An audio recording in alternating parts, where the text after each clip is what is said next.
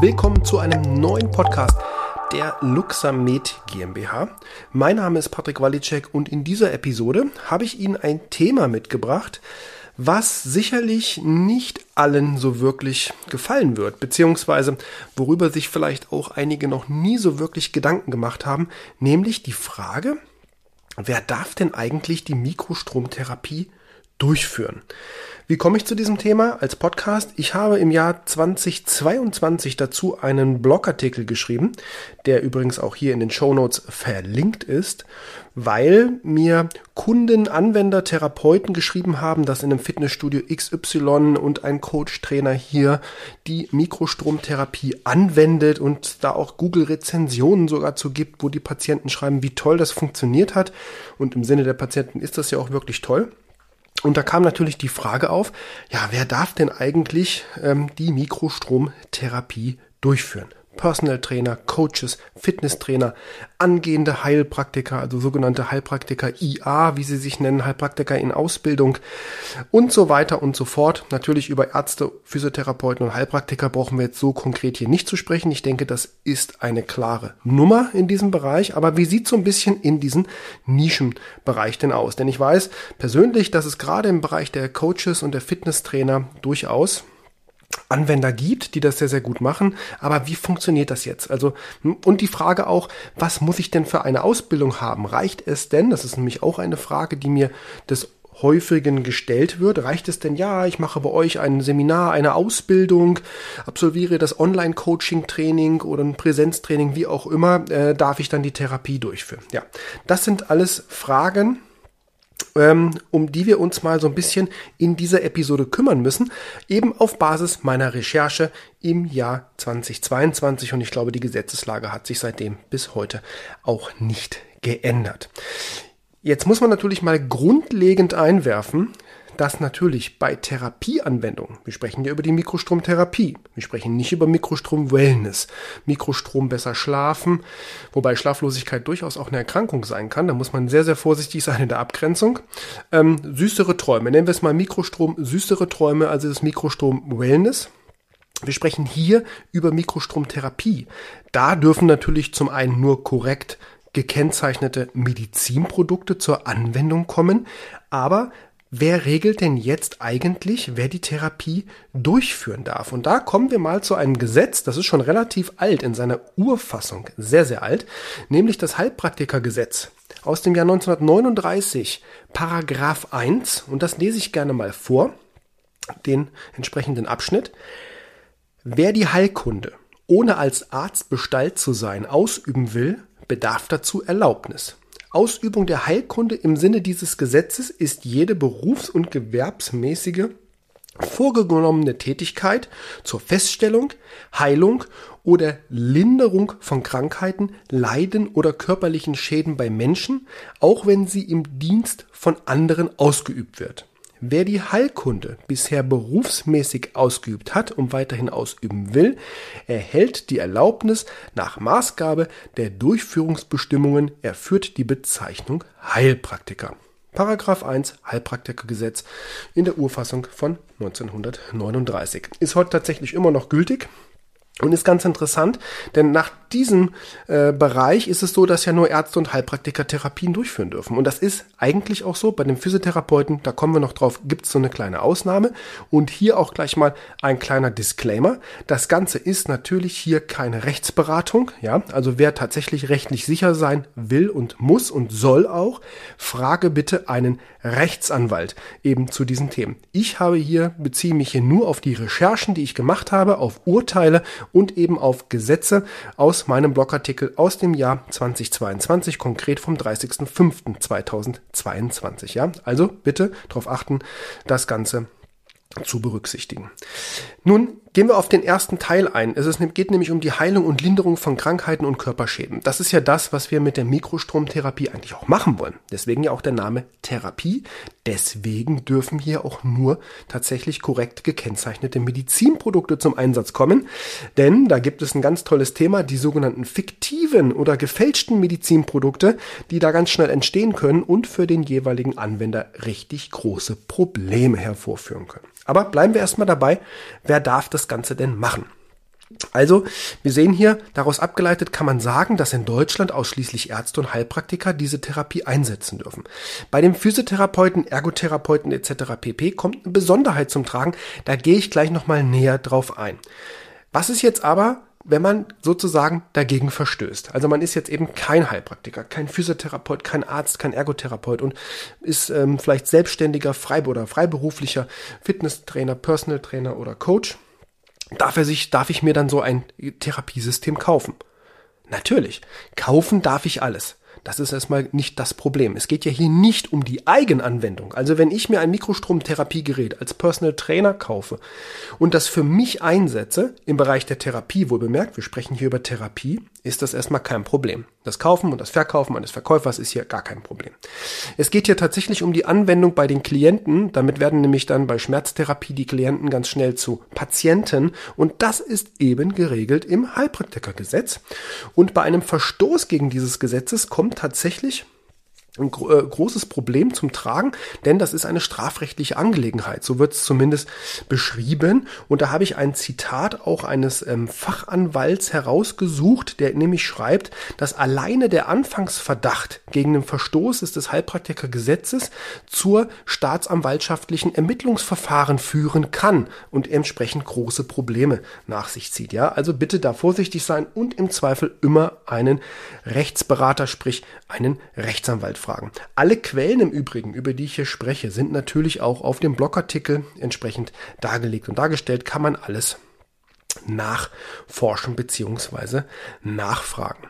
Ähm, zum Thema der ja der Physiotherapeuten, da ist es so, da gibt es entsprechend auch Urteile, da gibt auch durchaus ältere Urteile. Da ging es im, im, Wesentlichen auch um, die, um beispielsweise eine Low-Level-Lasertherapie, die Physiotherapeuten angeboten haben und dann vor Gericht gezerrt wurden. Und da gibt es Entscheidungen des Verwaltungsgerichtshofes und daraus auch ein Zitat. Was ich eben herausgefunden habe, ist, dass wenn jemand, ähm, dass Physiotherapeuten, die mit mindestens 100 Unterrichtsstunden in der physiotherapeutischen Befundung und Untersuchungstechniken unterrichtet werden und bezogen auf die Elektro Elektrotherapie auf die Mikrostromtherapie, die eine Elektrotherapie ist, das dürfen wir nicht vergessen, eben auch geschult und ausgebildet werden, so dürfen diese diese auch anwenden.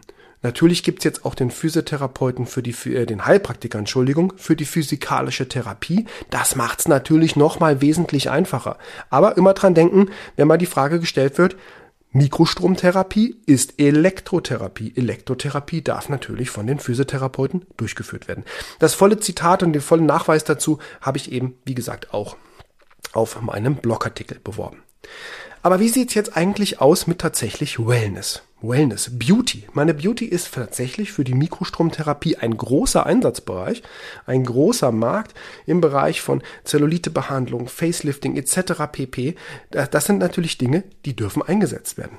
Aber nehmen wir mal ein anderes Beispiel. Nehmen wir mal wieder den Personal Trainer, den Coach, den Fitnesstrainer. Der hat, nimmt seine Klienten und sagt, pass auf, wir machen jetzt hier ein, ein straffes Trainingsprogramm und dafür habe ich aber, um das eben besser durchzuziehen, eine ein Gerät, was dabei hilft, die sportliche Leistung zu steigern und oder die Regenerationsfähigkeit zu verbessern. Das sind natürlich Einsatzgebiete. Da darf auch ein Personal Trainer, ein Coach etc. eben den Mikrostrom, nicht die Mikrostromtherapie, den Mikrostrom anwenden. Aber Obacht und aufgepasst, es gibt ja die NISV-Verordnung seit Anfang diesen Jahres vollends gültig. Die kommt dann zum Tragen. Man muss also einen entsprechenden Nachweis haben nach der NISV-Verordnung.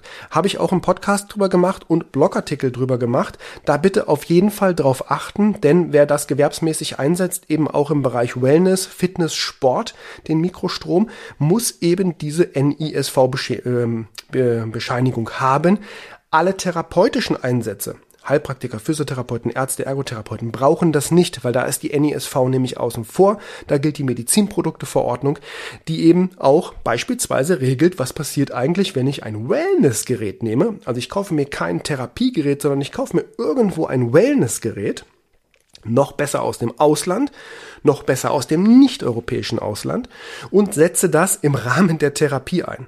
Dann ist das ein sogenanntes gefälschtes bzw. fiktives Medizinprodukt, ist ganz klar geregelt in der Medizinprodukteverordnung und ist verboten einzusetzen. Gerade wenn ich es importiere aus dem Ausland, aus den USA, was ich, wo ich weiß, dass das einige machen, im Rahmen der im FSM, der Frequency Specific Microcurrent, importieren sie Geräte aus dem Ausland, aus, dem, aus den USA, ein Drittland, und damit sind sie hier in Deutschland Hersteller dieses Produktes und müssen alle Nachweise erbringen, alle labortechnischen Untersuchungen in Deutschland, die klinische Bewertung, die Sicherheit, elektrische Sicherheit speziell, die Biokompatibilität etc. etc.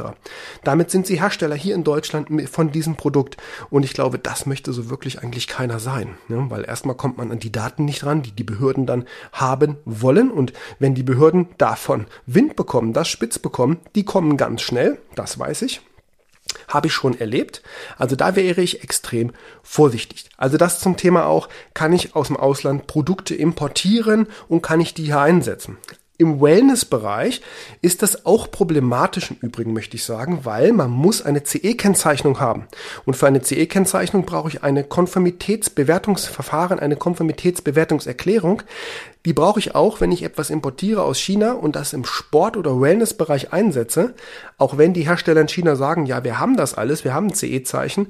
Ja, nur in derjenige, der es importiert, nach Deutschland, Italien, Spanien, wo auch immer hin, der muss alle Unterlagen dazu haben.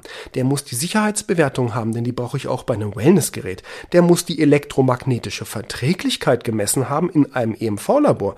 Und das muss er hier gemacht haben in Europa und nicht sonst irgendwo bei einem akkreditierten Labor. Labor. Generell. Sonst dürfen elektrische Produkte, sei es für Leistungssteigerung, für Fitness, Wellness, gar nicht eingesetzt werden. Ja.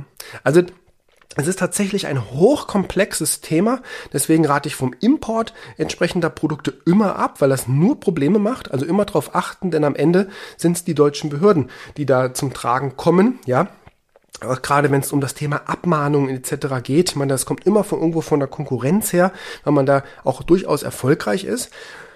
Ob das Ganze jetzt gut oder schlecht ist, dass ein Personal Trainer die Therapie nicht durchführen darf oder dass er kein Produkt aus den USA oder China importieren darf, das lasse ich mal dahingestellt, das lasse ich jeden selbst bewerten. Meine persönliche Meinung ist dazu, haben, wir haben deutsche, wir haben speziell für die Medizinprodukte europäische Gesetze, die sind extrem scharf und es ist auch, das darf man nicht vergessen, extrem unfair denen gegenüber, die sich tatsächlich daran halten und dadurch ja einen wettbewerbsrechtlichen Nachteil bekommen. Das darf man mal gar nicht vergessen. Die, die sich an die Gesetze halten, haben einen wettbewerbsrechtlichen Nachteil denen gegenüber, die sich eben nicht dran halten, die eventuell ein ja fiktives Medizinprodukt herstellen, das dann auch einsetzen in Therapie oder etc., die eben nicht als ausgebildeter Osteopath, und ich brauche Ihnen, glaube ich, als Therapeuten nicht zu sagen, wie langwierig eine osteopathische Ausbildung ist, die ja einem, Studium nahezu gleichkommt, äh, über die fünf Jahre, um was das Ganze kostet. Und jetzt kommt halt jemand her, der das Ganze einfach sagt, naja, ich kann das ja auch so machen, eben also schnell nebenbei bei meinen Klienten setze ich das ein. Und da braucht man sich halt auch nicht wundern, wenn es dort dann eben über Anzeigen beziehungsweise auch Abmahnungen, wettbewerbsrechtliche Abmahnungen läuft, denn das Ganze fällt dann auch noch zusätzlich unter das Gesetz der, des unlauteren Wettbewerbs. Aber auch dazu habe ich Beispiel und ein Zitat, ein direktes Zitat eben aus genau eines solchen Themas gebracht auf meinem Blogartikel.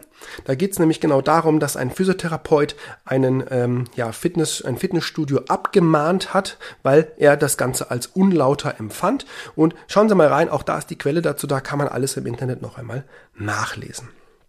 Ja, also ich wäre hier, ähm, wie gesagt, vorsichtig immer im Zweifel noch einmal wichtig, Disclaimer, einen Rechtsanwalt fragen. Dieser Podcast, auch der Blogartikel, das steht auch in dem Disclaimer von mir drin, ist logischerweise keine Rechtsberatung, sondern basiert einfach nur aus den Erfahrungen, die ich gemacht habe, aus den Fragen, die mir gestellt wurden von Anwendern oder von Interessenten, die das Ganze machen wollten.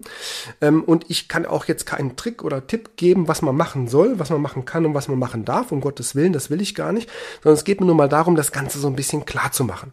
Wie gesagt, noch einmal wiederholt. Wir sprechen hier nicht über Ärzte, logischerweise. Wir sprechen nicht über Heilpraktiker, wir sprechen nicht über Physiotherapeuten, nicht über Ergotherapeuten, also alle, die qua ihrer Profession, ihres Studiums, ihrer Ausbildung tatsächlich Medizinprodukte in ihrer Praxis an Patienten anwenden dürfen. Über die sprechen wir logischerweise nicht. Wir sprechen über die, über die Randgebiete, wo halt auch ein Medizinprodukt zur Anwendung kommt, was im Bereich von Wellness durchaus möglich ist. Da, wie gesagt, noch einmal Ausrufungszeichen NISV-Verordnung. Aufpassen, dass man da nicht, also mit Mikrostromanwendung fällt man unter die NISV-Verordnung, will ich nur mal sagen, wenn man es außerhalb des therapeutischen Kontextes einsetzt.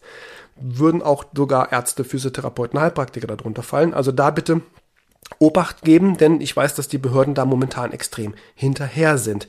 Das betrifft auch diese ganzen ja, ähm, e Trainingskraftanwendungen. Das fällt alles eben auch unter die NISV-Verordnung. Und sollte ich halt die Mikrostromtherapie zum Training, Leistungssteigerung, Wellness, Beauty, Facelifting, was auch immer einsetzen, eben brauche ich einen Nachweis der Ausbildung zur NISV beziehungsweise eben entsprechend der dort geregelten Anforderungen. Ja, also das einmal so ein bisschen, um das Thema so ein bisschen mal auch aufzugreifen, weil wie gesagt, es mir häufiger gestellt wurde. Ich glaube, über das Thema ähm, gefälschte Medizinprodukte, da würde ich, oder fiktive Medizinprodukte, da werde ich, glaube ich, nochmal einen Podcast zu machen, weil das ist extrem interessant, was tatsächlich aus äh, Asien oder speziell den USA, da gibt es einen Hersteller, einen ja, Anwendungsbereich, Tätigkeitsbereich, nehmen wir es mal so, der relativ ja stark in den USA auch durchaus äh, legitim, das in der Therapie als therapeutisches Gerät anwendet, anwenden darf dort dieses, äh, diese Gruppe nenne ich sie mal, aber eben auch äh, Deutsche das machen, von denen ich das weiß, dass sie es machen. Äh, und das sind sicherlich noch viel, viel mehr, die das dort machen. Und ich glaube, dann fallen wir nämlich eben laut Medizinprodukteverordnung unter diesen äh, Problembereich. Und ich glaube, da werde ich nochmal einen gesonderten Podcast durchaus drüber durchführen. Ja, aber jetzt würde ich sagen, Schaut mal auf den Blogartikel, lest euch mal durch. Wie gesagt, Disclaimer, keine Rechtsberatung. Fragt einen Rechtsanwalt, wenn ihr wirklich rechtssicher sein wollt und rechtssicher agieren wollt. Mir ging es darum, das Thema mal anzusprechen, weil die Fragen in letzter Zeit wirklich häufig auf mich zugekommen sind. Sei es über den Podcast, sei es gerade über die sozialen Medien, viel über Instagram, muss ich sagen, sehr viel, auch ein paar über Facebook, auch E-Mails über die Website direkt sind gekommen. Mich hat sogar eine Therapeutin, eine Heilpraktikerin aus Süddeutschland kürzlich angerufen, die da äh, wirklich Probleme hatte in diesem Bereich. Und wie gesagt, deswegen dachte ich mir, ich bringe das jetzt mal hier in einem Podcast auch versuche ich das Ganze rüberzubringen, um auch so ein bisschen hier Promotion für den Blogartikel zu machen. Also schaut euch den mal an. Wie gesagt, ist hier in den Show Notes verlinkt. In dem Sinn sage ich äh, an dieser Stelle vielen Dank fürs Einschalten, vielen Dank fürs Zuhören und ja, Bewertet unseren Podcast, teilt unseren Podcast, abonniert unseren Podcast, wo auch immer ihr ihn hört. Und ich sage vielen Dank fürs Einschalten und bis zum nächsten Mal.